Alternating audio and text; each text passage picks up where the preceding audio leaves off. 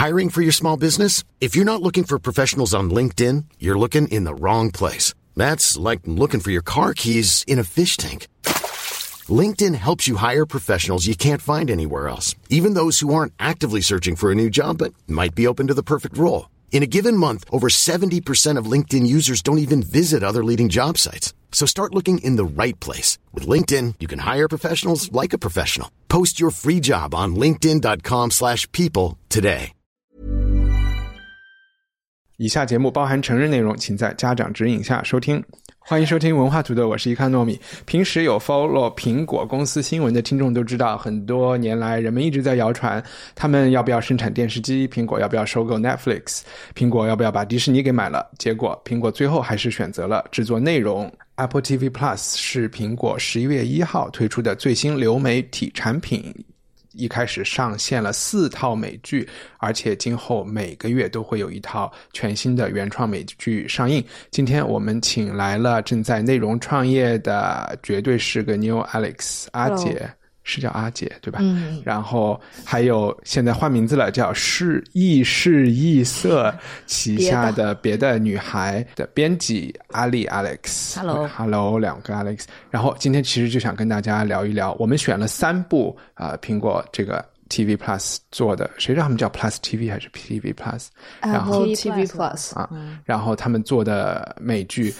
我没有选的那一部叫《See》，可能叫《看见》之类的，哦、因为它是一部好像是说有一个部落，然后他们都是瞎子，然后怎么怎么着，我就觉得和最近有一个电影都是他们听不见事儿，都是聋子，还是是那个恐怖片？对对对，我觉得和那个太相似了，哦、我就把那个。就没看。那我们选的三部剧呢，一部叫《The Morning Show》早间新闻，还有一部叫《狄金森 Dickinson》，是这个美国诗人的相当于传记片，还有一个呢叫《太空使命》（For All Mankind）。我们要不要最开始先每人介绍大概的介绍一部剧，它讲的是啥，是个什么风格？这个剧到底想干嘛？嗯。那我先说，嗯、我先说 The Morning Show，就是早间新闻是呃 Jennifer Aniston 在《老友记》之后复出的，重回电视屏幕，然后参加这部剧，还有她演对手戏的是她当年在《老友记》Rachel 的妹妹，就是那个演员 Reese Witherspoon。然后她在演她演早间新闻，我理解就是在美国，就是大家就早上起来打开电视机收看的那种啊。有 Morning America，对对，朝闻天下。就是没有那么严肃，是吧？然后有一些新闻你应该知道的，然后还有一些什么呃，怎么怎么做饭啦，什么卖了新卖了什么太阳眼镜啊，这些这些花边。然后他在新闻里面主播呢，是他跟他的男搭档，是他们二十多年一直来搭档，然后就被大家认为是 The American Couple 似的。但虽然他们都各自有家庭，但是但是哦，好，第一集开始呢，就是这个男主播就是因为 Me Too 被勒令下台了。你干嘛这么惊讶？是这个你第一次听说还是这个词不能说？没有啊。嗯，对。假装。他下台了之后，就只剩下这个 Jennifer Aniston，他要告诉所有人说：“哦，我的这个电视上的老公，呃，他就性骚扰别的女的，他下去了。”然后同时还有另外一个支线，就是 Jennifer Aniston 这个角色呢，也是因为人老珠黄了，这个电视网络也本来就想把它换掉，然后为了提升收视率，怎样怎样，然后他就开始抓住这个机会，嗯，相当于重新掌权，然后他还提拔了，呃，这里是不是剧透了？对你都介绍的很详细了，不用那么详细啊。哦，就是他，你没有讲的是，它是一个正剧、喜剧、肥皂，它是一个什么？他还挺正的吧？这个剧、嗯、可能是介于我想想啊，嗯。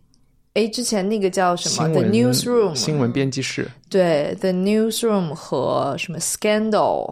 这种，就是大女主还有一些别的花边的那种电视剧之间的这个剧。对，嗯，他的三个主角又都非常擅长演喜剧，所以尤其是那个 Steve，嗯，Carol，对啊对，然后他的很多瞬间的确又非常有喜感。然后 Rachel、哦那个谁，直接说成了 Rachel，那个呃 Jennifer Aniston，她也是她的歇斯底里起来的时候，其实也是有喜剧效果的。嗯，嗯，我是觉得他还有保持了很多像 Friends 时期的那个肢体语言小动作，比如说他站起来的时候，他就会手就搓一下他的衣服，然后还有撩头发的动作，就都都很 Friends。我不知道他是刻意这样保留，还是这是他本人的那个肢体语言。所以这个剧除了想讨论 Me Too 这个问题之外，还有别的企图吗？它是一个专门讨论社会问题的剧吗？嗯，他会比较多的就是让你看到了这个电视台的这些这个主流媒体里面的权力结构，可能很多人都是棋子，职场戏有一点。有一点职场戏，然后有有一点大女主戏。OK，好，那先到这儿。阿丽介绍一下 For All All Mankind。叫什么？呃，太空使命哈。嗯哼，这还我还挺意外的，我一一直以为它是，呃，这个就这个话题嘛，探索太空可能是非常直男向的。嗯，那、当然这不是一个问题啊，但是只是意外在于它其实相当的 girl power，它的这个整个的 setting 呢，就是在一九六九年，当时第一个登月的不是美国人，而是而是那个苏联人。所以，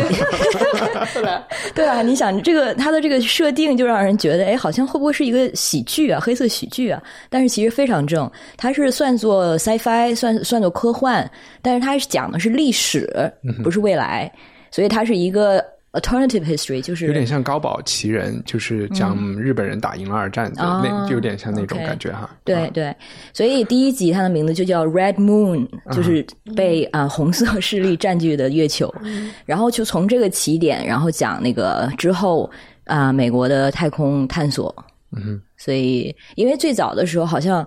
应该是美国在登月之后，其实这个成就基本上就结束了。这个叫什么啊、space race 啊、但是其实如果当时美国没有赢的话，他们可能会更有动力去更远的地方。然后这个剧其实基本上就是按这个假设来的。啊，所以它是一个放在六十年代末，可能后来进入到七十年代，嗯也是一个，它是一个以服化道见长的嘛，像 Madman 那那种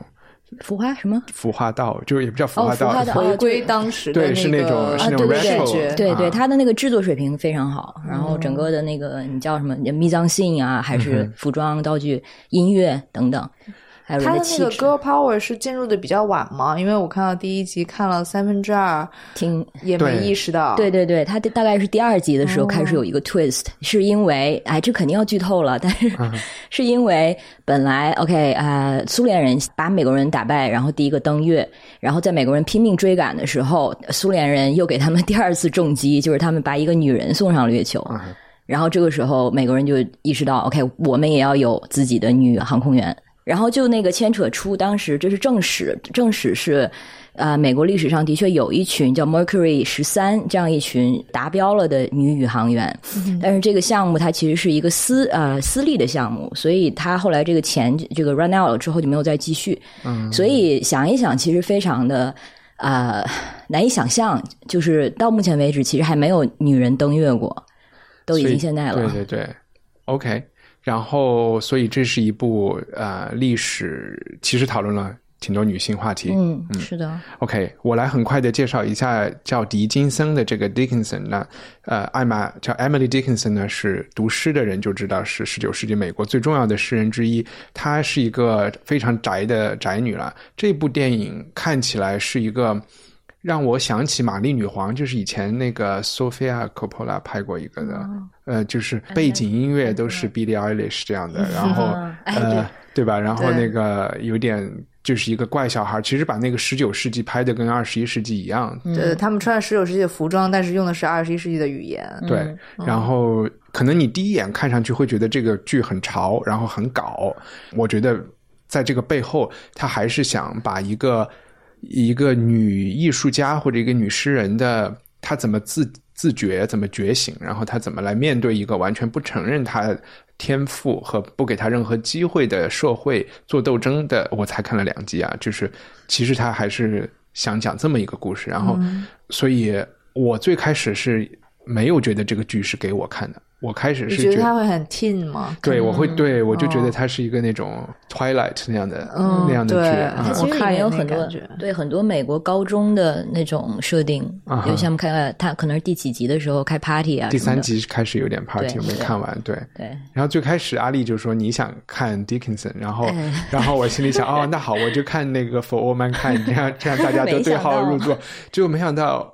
对，就是我我都没还觉得看得下去 Dickinson。我看下去了 Dickinson，然后 而且看 Dickinson 会让你稍微会觉得自己有没有一点问题，就是他把少女拍的很色情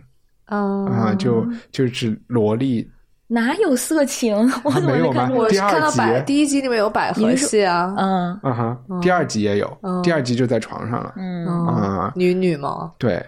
然后就是呃，狄金森和他的嫂子，呃，未来的嫂子，其实是、嗯，她的闺蜜，其实是他们发小，对对对，对嗯，现实中也是他们两个的关系，应该是他人生中就很少的一个亲密关系了。嗯哼。因为好像在那种摇滚音乐下面，导演就我觉得其实那个嗯，anyway 没有人觉得，我根本没觉得色情。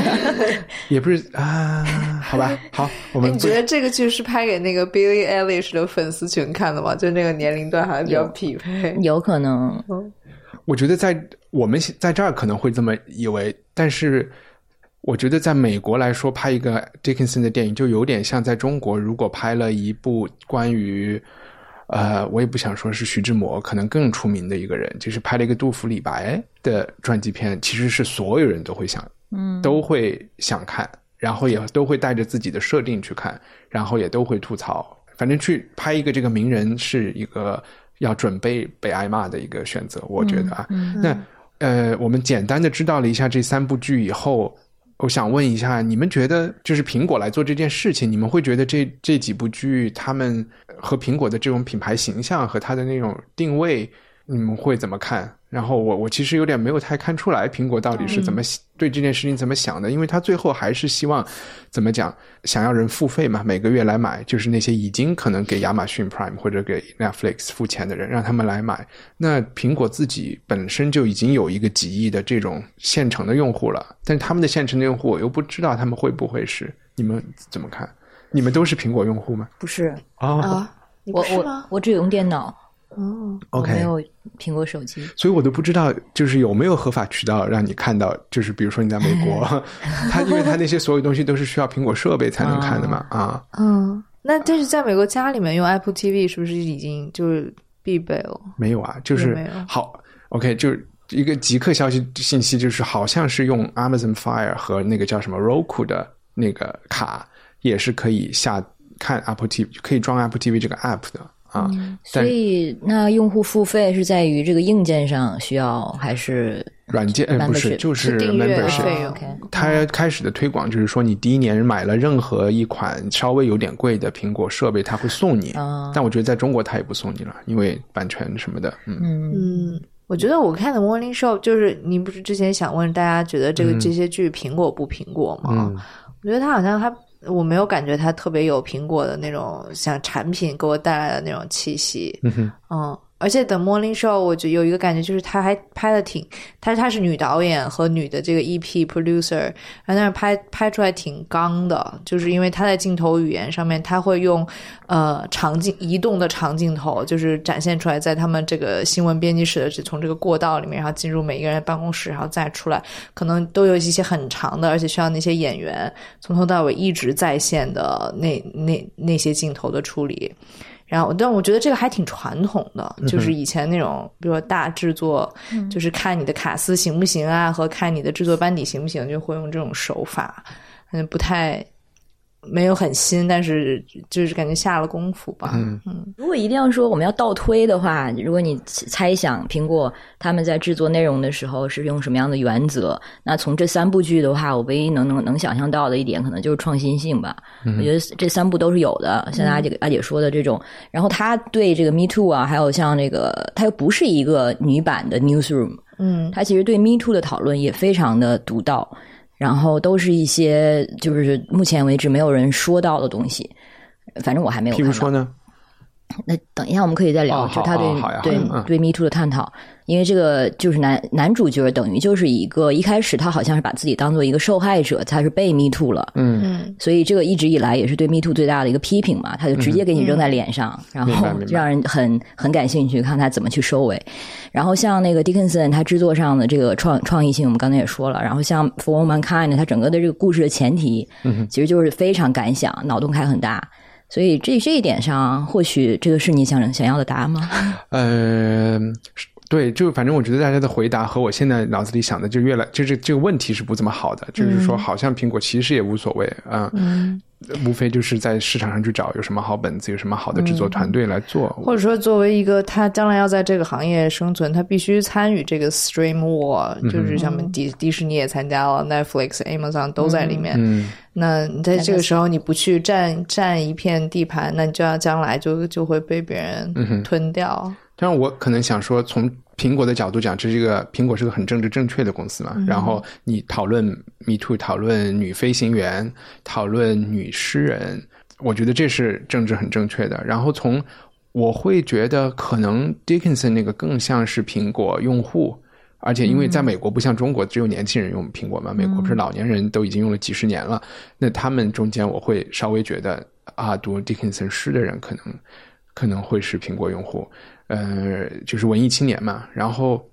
我会稍微觉得怎么讲，就是 Jennifer Aniston 演的这个讲 Me Too 的这个话题，稍微以及那两就是和为了全人类的这个太空使命这两部剧，就是你去看简介是非常想看的，但是从我看了开头的呃一点呢，就会觉得好像没有那么满达到期待。哦，这一点就是觉得，比如说《The Morning Show》，我就会觉得他在一定程度上是有点模仿新闻编辑室，但是好像又没有那个做的硬，他又想把它稍微做的肥皂一点，我就会觉得好像那个 Jennifer Aniston 这个演员好像还不太。就有点出戏，说白了，我就看他就有点出戏，就总觉得在看《老友记》哈。然 后你们觉得他演技怎么样吧？就是现在就是专门聊这个什么早间新闻啊，就是不行 啊。OK，嗯因为我看了一个，我记得他退出《老友记》之后拍了一个叫什么《Along Came Polly》的那种肥皂这种电影，就是一个 rom com。反正他给我的最有标志性的一个他的动作，他永远都做的就是很生气，然后把下巴这样然后就对是的是的。然后头他的头发，然后对对，就很 Rachel 的那个。对，就 Rachel 太深入人心了，他有一点难再进入别的对，但是摄他的这个动作其实还挺符合他这个角色的。嗯因为那个那个环境，我对那个 Morning Show 最大的印象就是看了一集还是两集，最大的感觉就是哇，为什么这里面每一个人物都这么讨厌？是吗？对他没有在故故意的塑造任何的英雄，然后不像那个 Newsroom，他其实他啊是、是是是对他其实是怎么说呢？对，啊对于这个白左 像我们这种白左来说，对，就看了很很嗨的东西，嗯爽。但是 Newsroom 啊呃 Morning Show 他就完全没有，然后你会发现每个人其实层次都非常多。然后像即使是男主角、女主角一上来，他其实是呃有一点是作为反面人物出现的。哎，我们你专门讲一讲这里节目里的这个 Rachel 演的也叫 Alex，她的阴暗面在什么地方？他就是非常的，每个人都非常的 aggressive，每个人都非常有攻击性，然后就会让你看到那个产业，这个新闻产业就是一种特别高压的 cutthroat，然后每个人好像不小心就会被后面捅一刀那种感觉，然后他也随手在利用别人。对对他是在怎么利用别人？他利用了 Reese Witherspoon 啊，然后他就、啊就我管你是谁，我就把你抓来用了，然后就是服务于我自己的这个目的。嗯哼。然然后我还体会到一种，我觉得他我可能没有看那么多，就是他在发生 Me Too 这个新闻的整个过程中，他其实是在和他的老板在谈新工资，可能下一年的合同什么的，嗯。所以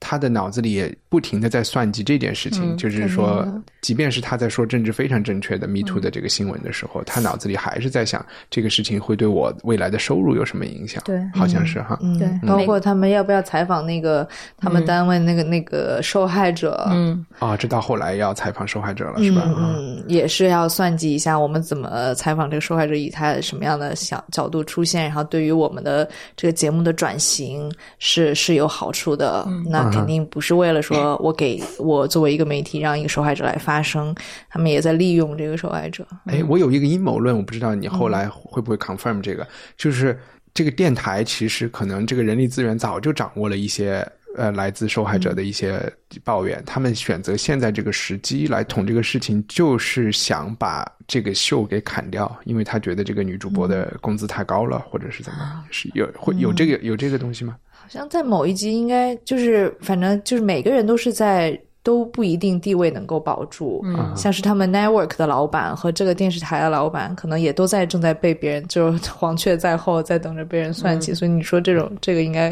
有可能发生的，哦，嗯，当然不一定是为了最终目的，不一定是为了害呃，不就是搞走这个女主播，可能要搞走更大的 boss，哦，而且我也是后来看，可能看了昨天晚上看了最后就最新的一集，然后才有一点清楚意识到，就是他讲的除了说这个行业之外，他其实讲的就是这个环境，一个这样的工作环境，Me Too 的当事人或者这些被 Me Too 的女女孩儿，她们是怎么出现的？是他们怎么培育了这样的一个工作文化，让 Me Too 这些事情发生的频率这么高？然后你指的他们是谁？就是就是整个这个行业，比如说他们整个这个电台呃嗯电视台，所以每个人其实都是 accomplice，就是都是就是卷入其中的。嗯，所以当大家开始就这些事情开始被调查，然后大家开始思考的时候，才意识到曾经其实自己啊、就是 play the role，就是自己其实助推了这个，对，或者是假装看不到，其实每个人，你其实你就是你是一直都知道的。嗯，所以只有这个事情发生之后，大家才去反思这种文化，然后因为这种文化一直以来是常态，它也就是为什么好像 Me Too 一起来之后发生了这么多起啊、accusation，因为在一个常态的文化中，其实这些就是非常普遍。那所以他是在一定程度上也想为，就像为 Steve Carell 演的那个男主播辩护嘛，要理解到他好像其实是糊里糊涂的就对，我觉得他这处理的很妙的地方，就是在于，就是我刚才说的，他的男主角居然是一个反面人物，但是他一从一开始，他第一集的时候那个反应，我觉得很让我觉得很好笑的地方，就是他开始发飙，然后在那边哭嚎说我是一个受害者，对。等等的时候，其实就是那些认为被 Me Too 了的对，就是男男人们，本人，对，对。就比如说 Weinstein 等等，哈利我心里想的是 Charlie Rose，然后啊，对对对其实就是我觉得他演的就是他在大街上背个老太太指说你个 rapist，、嗯然后他急了说我不是 rapist，、我是 sexual misconduct，对 然后不一样，然后他的嘴边的台词就是什么那个 I lost everything，你 lost 什么了？OK，的确他工作没了，他可能他老婆要跟他离婚，不是因为这件事情，是因为他的确是个烂人。但是你没有进监狱啊，你没有任何的法律后果啊。就但是他说的好像自己就是，你 know，就是 就是这种程度被夸大，其实也是一个他就是这样的男性的一个写照，而且非常的入木三分。所以他们其实想传达的就是通过他的角度告诉我们，啊、这种常态，这种这种文化如何成为常态。然后像 Steve 这个男主角，他是如何一步一步，就是如何成为了这叫什么施暴者、嗯 perpetrator。所以到后来几集他会时光推到呃回到以前去讲没有，但是他中间现在就是在调查发生了什么，所以你会看到有一些 re recount，就是他是怎么发生的。对，而且中间还有一个男主播在在在这个过程当中不断的反思自己有没有迷途啊他的女朋友，那个 那个那个支线剧情也挺好有趣的。有趣。对所有的男人，就是都觉得岌岌可危，然后都怕自己有的是的确像那个电台电视台那个老老板，他就是因为他有过这样的历史，所以他非常担心这个东西再调查下去的话，就会查到他了。所以让他来调查，呃，所以他在中间肯定也会查对也会想去堵堵记者的嘴啊什么的。就是这个 head of news 是吧？不不是不是是另外一个那个白头发的那个更大的老板。对对岁数还没比较出来大的 OK 那个，嗯，这 Head of News 也是挺有趣的一个人，一方面好像在说的全都是算计电台的利益，但是他说出来的话又让你觉得特别的正确，但是就不知道说哪个？就就是是从电影部门、从 entertainment 部门调过来的。是是那个让 Reese Witherspoon 留下的那个人吗？对对对对对，哦来挖他的那个。哦，觉得他就是来捣乱的，所以你搞不清楚他的属性到底是什么，就是非常混沌派的对，感觉。从头到尾他都在看戏，他他在别人在裹乱的时候，他说别拦着他，让他演下去。对，然后他好像像 Alex 也好，还是那个女孩那个什么 Bradley 对他来说都是棋子。但是他在跟他们对话的时候，又让你觉得特别的真诚。然后跟 Bradley 说什么，他自己的妈妈是一个什么女权运动家，然后我其实呃非常相信女性的力量等等的时候，你不你不知道他只是说在借用所谓这个女权的这个大车，就这个 feminist wagon。还是说他是真心的，想从内部去做一点改革？只不过看起来用的是非常油腻的方式。我以为他就是一个加州的这种很假的人。对，一开始是这样的感觉，所以就是他每个角色层次都很多嘛，就还挺有意思的。你这么说还行，那真的就是被，因为其实我们开始的，我们三个人商量说，每个每个剧看一集嘛，然后自己再随便选想看的继续看下去。所以对我来说，我就继续看下去了。太空那一个系列，阿丽是看下了，我除了 Morning Show 那两个都看了。哦，那俩都看了，然后你是只看了 Morning Show。嗯啊。特别是在后来我又看了一集 Dickinson 的时候，再回去 Morning 时候，我有点就有点不想看，我也不知道为什么，就有点就觉得相比之下好像就觉得稍微有点俗套。但是听你们聊呢，我又觉得啊，我还是有一些人物我挺想听的。嗯，我觉得他你说他有点 soap opera，其实是是对的，但是他可能就是要要的就是这种效果，他想想做的就是一个可能 camp 版的 newsroom。对，但也可能更更就是要做的更大众化一点。对对对对。好呀，那我们就现在聊第二第第二个聊哪个？Dickinson 呗，聊 Dickinson。好呀，然后我来稍微介绍一下第一集发生了什么。第一集我们其实这个时候我们看到的狄金森还是一个 teenager，然后他有一个哥哥，一个一个帅哥要和他的发小订婚了，然后他有一个妹妹，比他长得丑，也没什么才，然后他妈呢是一个是一个喜剧人物了，就是在。我为喜剧狂里面的那个金发的一个，就是《Thirty Rock》那个剧里面的那个，那那个疯疯疯的那个人。然后他爸呢是一个一板一眼的，呃，有钱人要当政治家了。然后他们家在 Amherst 呃麻省的这个镇上呢是一个有头有脸的人物，就看得出来这个狄金森这个女孩是一个很葛的女孩。然后他们家就要让她。去挑水，然后去厨房里帮忙。她呢就想写诗，大概就是这样。然后她每一集其实有点，每一集的标题都是来自于狄金森的一首诗的标题，或者是里面的第一句话。第一集我觉得没有那么 typical，因为他要交交代一些背景嘛。选的那首诗是他写的一个我死的时候有一只苍蝇在嗡嗡的叫这么一首诗。然后这首诗里边主要也描绘了一些他和死神的一些在什么马车里的对话，所以。在第一集里是选用的一些他做梦的时候来讲的，就稍微有点生硬。但是第二集就是我看的前两集里处理的较好的一集。第二集的标题是我还没从来没有见过火山，然后呢是把它作为一个女性和作为一个进入青春期的女性的。呃，种种压抑以火山为一个形容象征，然后来讲出来。所以她在那一集里，就是有一个去过彭佩城的考古学家要来他们这个镇上做一个演讲，然后他爸不让他去参加这个演讲，因为说这是一个男人才能去的事情。然后她就和她的闺蜜去女扮男装一起去了，然后这些整个都很嗨。但是同时就是几条线了，一个他爸压抑他。然后呢，她很担心她的闺蜜加女朋友要跟她的哥结婚了，然后他们不能在一起。而且这个时候正好是她和她的闺女开始探索自己身体啊或者是什么的时候，然后又碰到火山这个事情，整个这个干柴烈火的感觉是做的比较好的。如果每一集都能这样给你一个他的诗，去进入他某一首诗的一个这个角度或者一个一个故事背景，即便这个故事可能是编的，然后。从这个角度来说，会对理解他本人的诗歌比较好啊。但我不知道他是不是每一集都能像第二集做的那么到位。嗯嗯嗯，我我是没怎么读过丁狄狄肯森的诗。呃，我我我也没有，但是我就有一些朋友很喜欢，然后就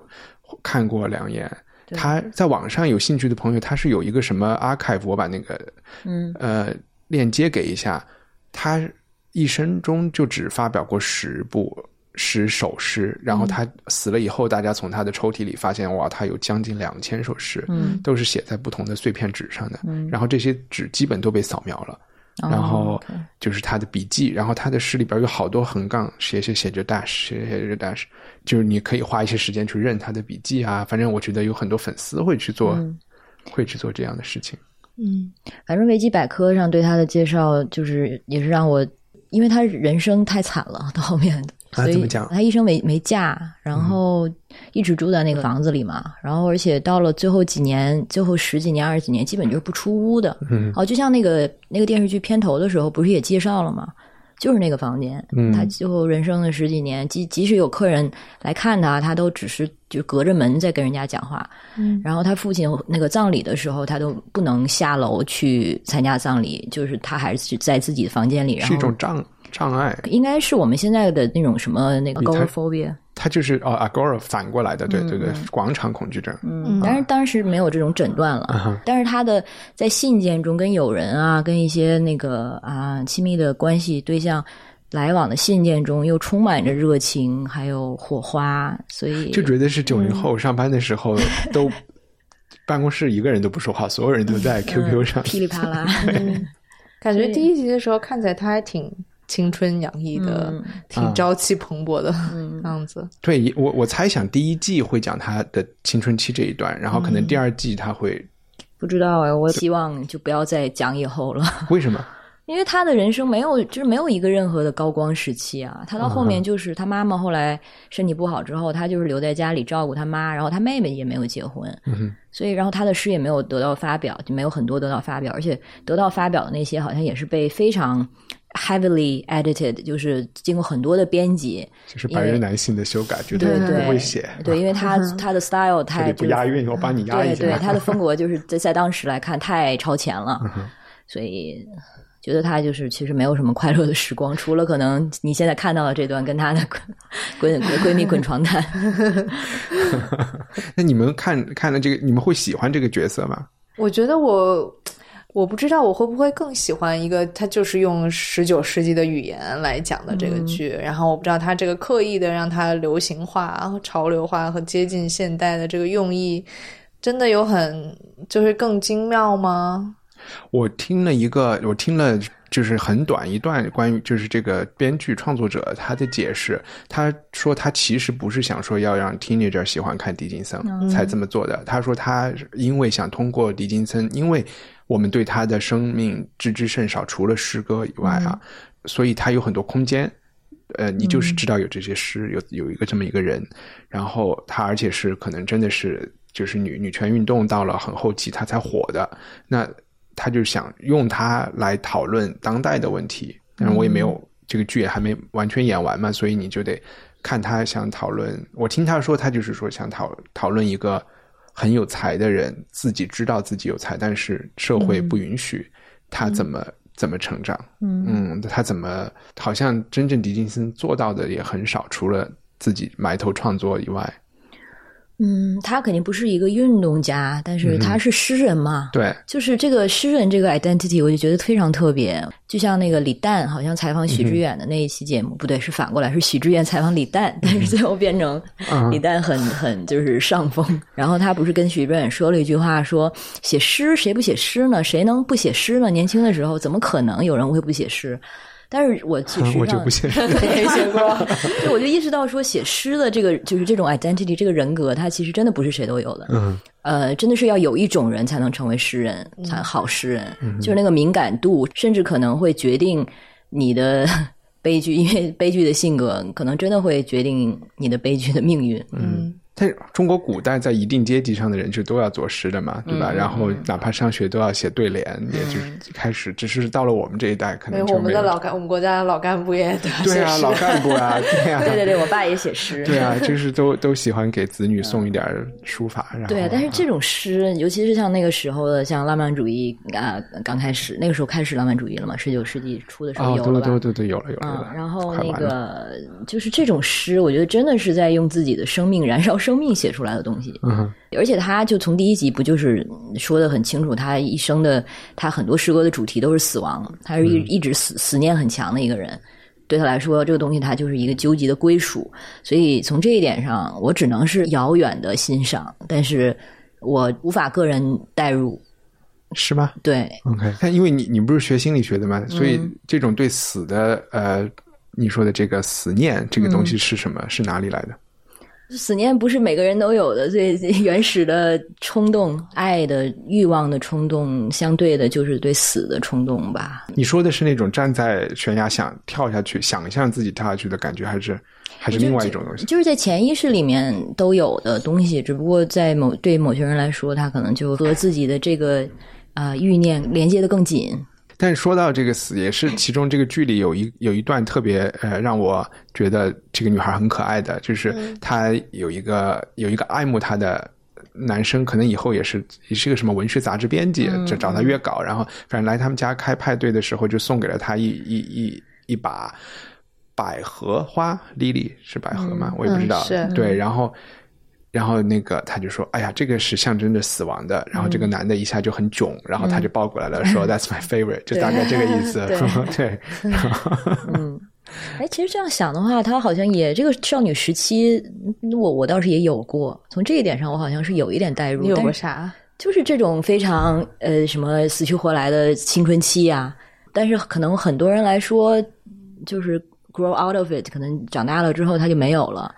Dickinson 对他就是没有啊、grow out of it，但是可能你就是要在这个状态里才是能够写诗的吧。嗯，呃，你是看了几集，阿姐？我看了，我第一集应该是一边干别的一边看的。你没觉得这个和你们做节目有很多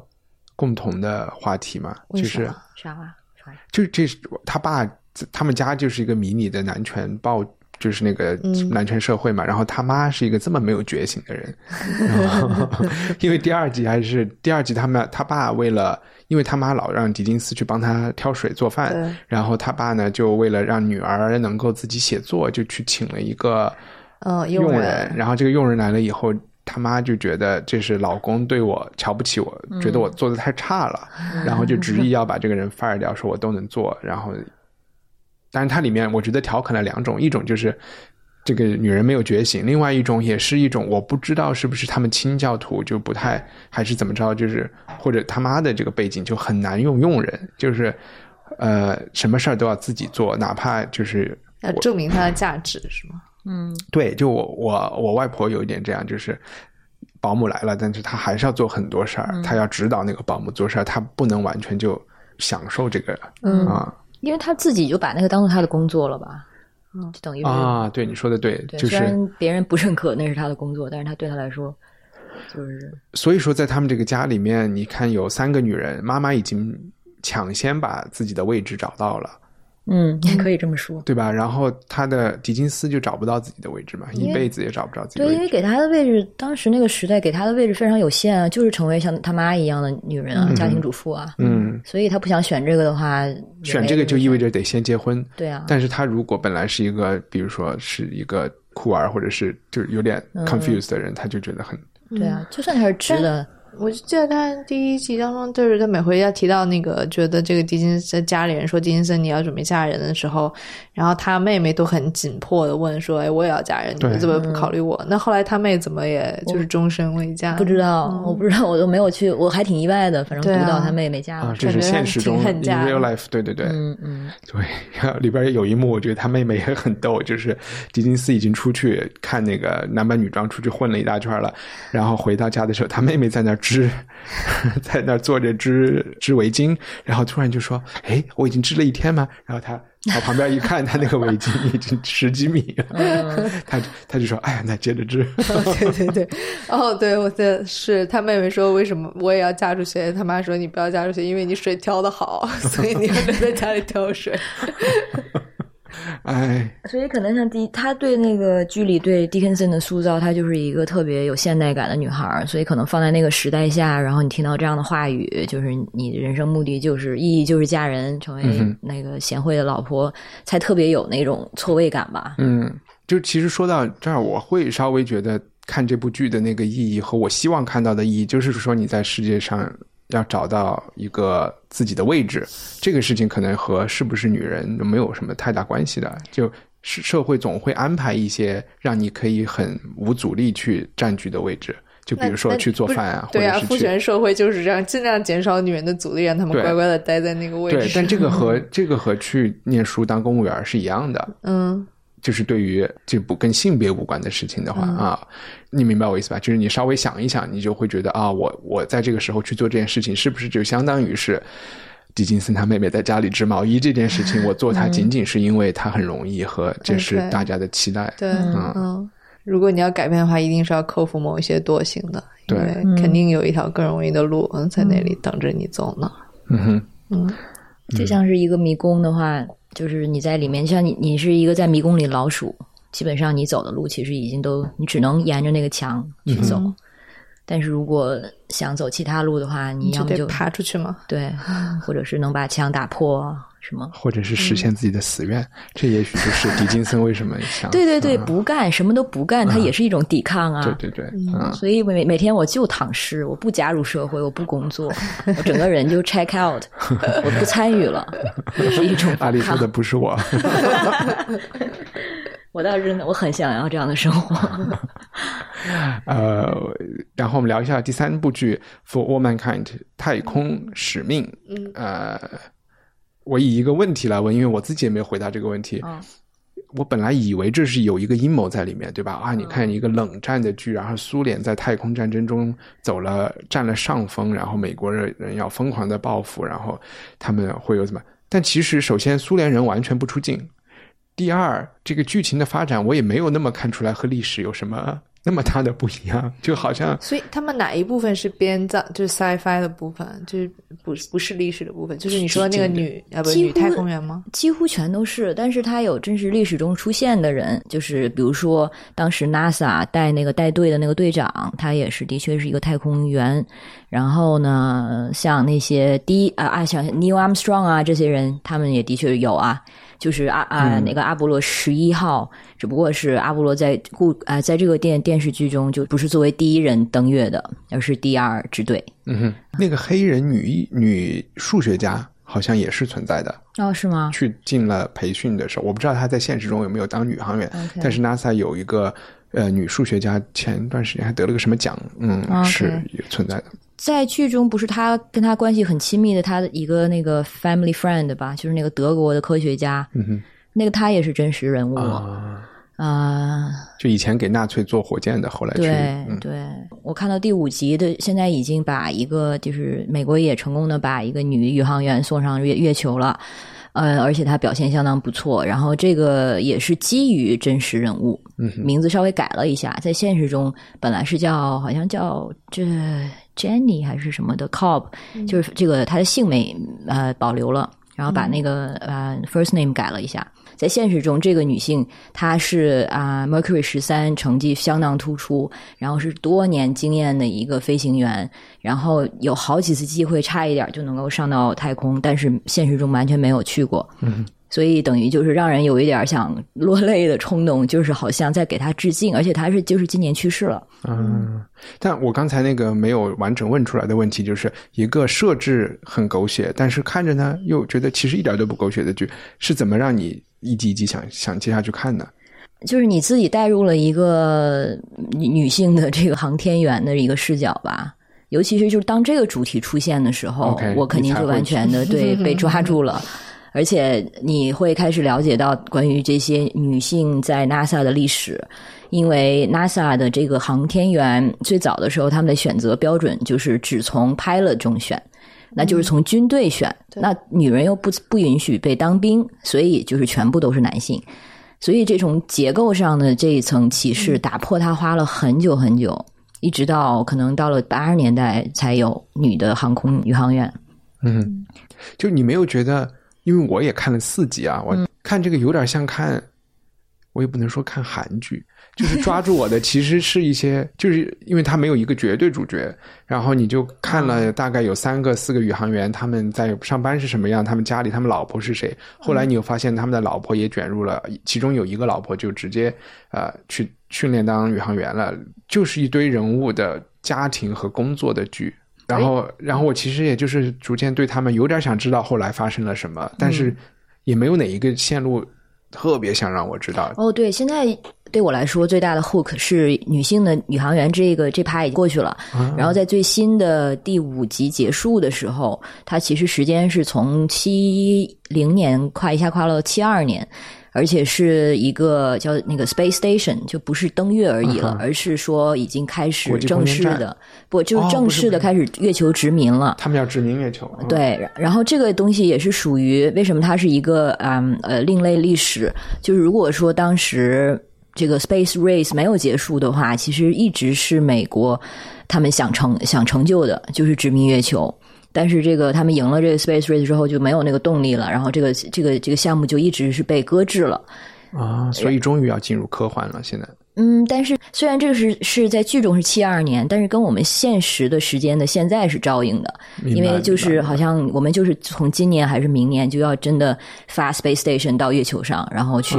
有人居住的那样的环境。嗯哼，嗯。哎，你好，那个国际主义啊，都用我们这个 这个主语。哎，你说的我们是说苏联还是美国还是？我刚才说了什么？For all mankind，For all mankind。对对对，当然改成 humankind 会更好一点。OK，有趣。哎，那我想这就是你们觉得，如果是要要看在那个产业层面看 Apple TV Plus 的这个起步。它有要赢其他的流媒体的巨播的趋势吗？我会觉得 Netflix 其实走的是小众路线，就是以前那些大网络，就是 CBS、NBA、NBC 啊这些，HBO 就是走小众路线嘛，因为它稍微小众或者砸钱路线啊。然后因为它是又可以说脏话，我觉得 Netflix 就是去走更小众，因为它无所谓你，我每天晚上可以演很多剧嘛，对吧？然后我就可以少一点钱做很多很好的，就是为某一个小分众做就行了。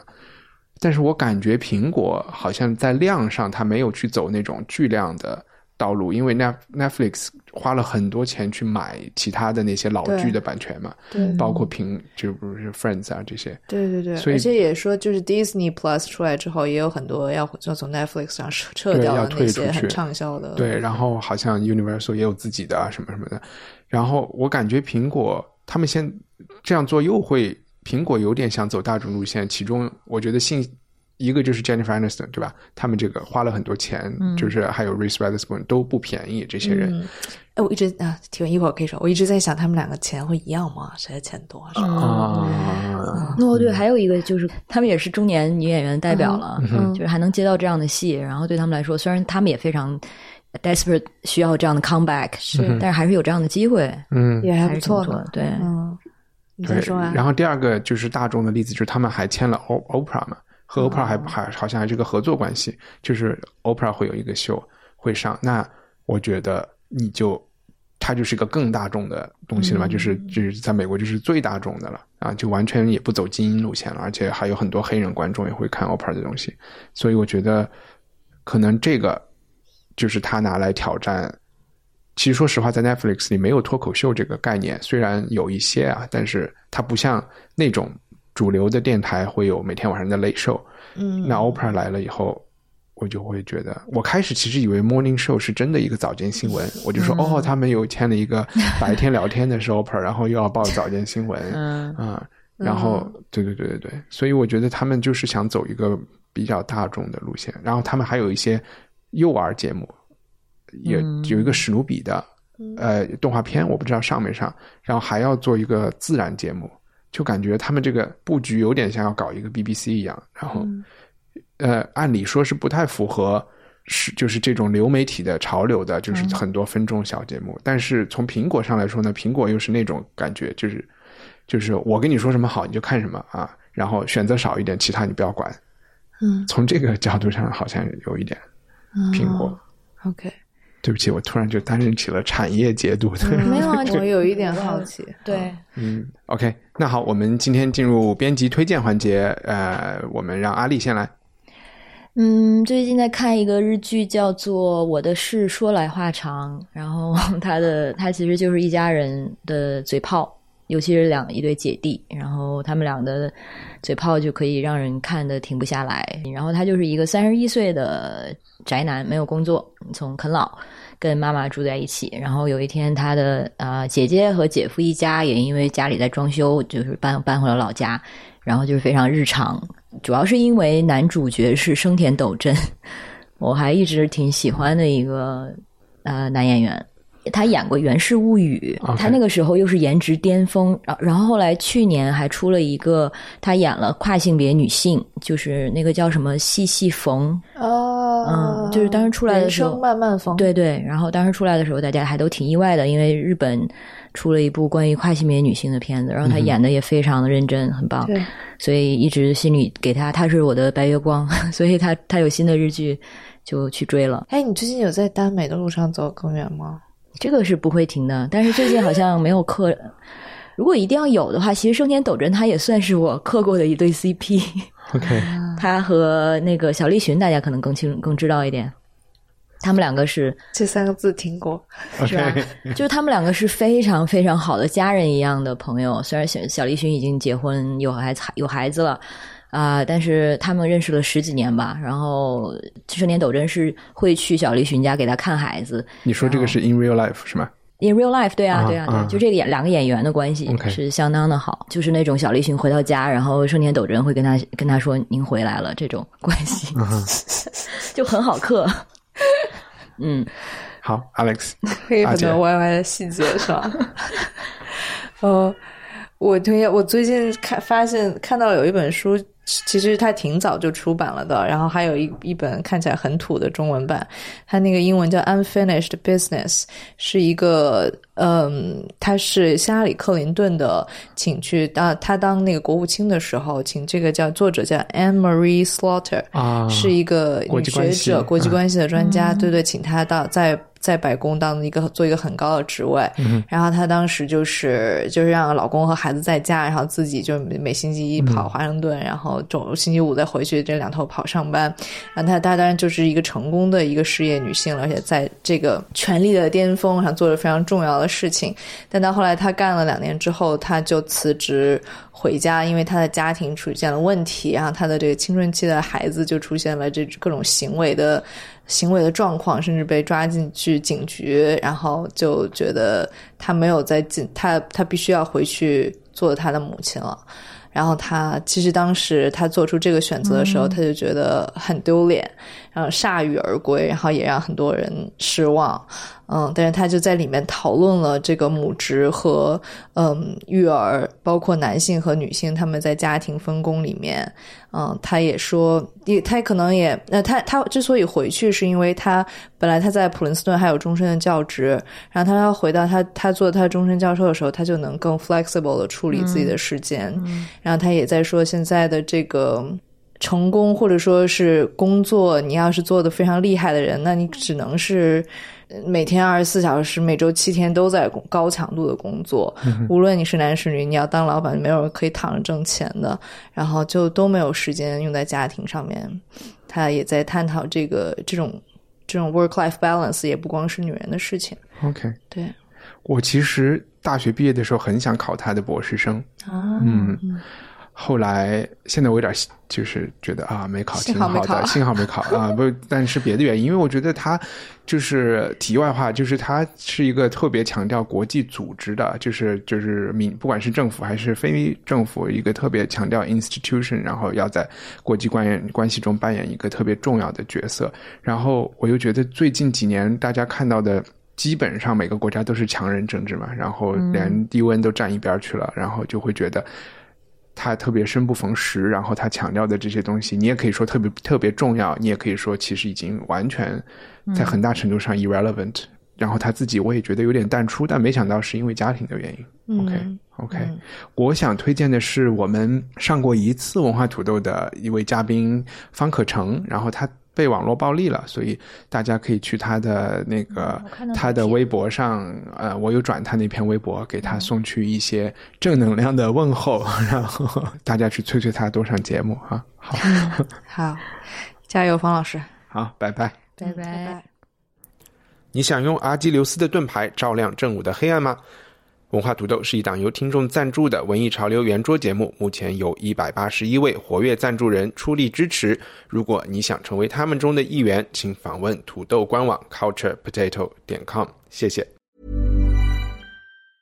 Planning for your next trip? Elevate your travel style with Quince. Quince has all the jet-setting essentials you'll want for your next getaway, like European linen, premium luggage options, buttery soft Italian leather bags, and so much more. and is all priced at 50 to 80% less than similar brands. Plus, Quince only works with factories that use safe and ethical manufacturing practices. Pack your bags with high-quality essentials you'll be wearing for vacations to come with Quince. Go to quince.com slash pack for free shipping and 365-day returns.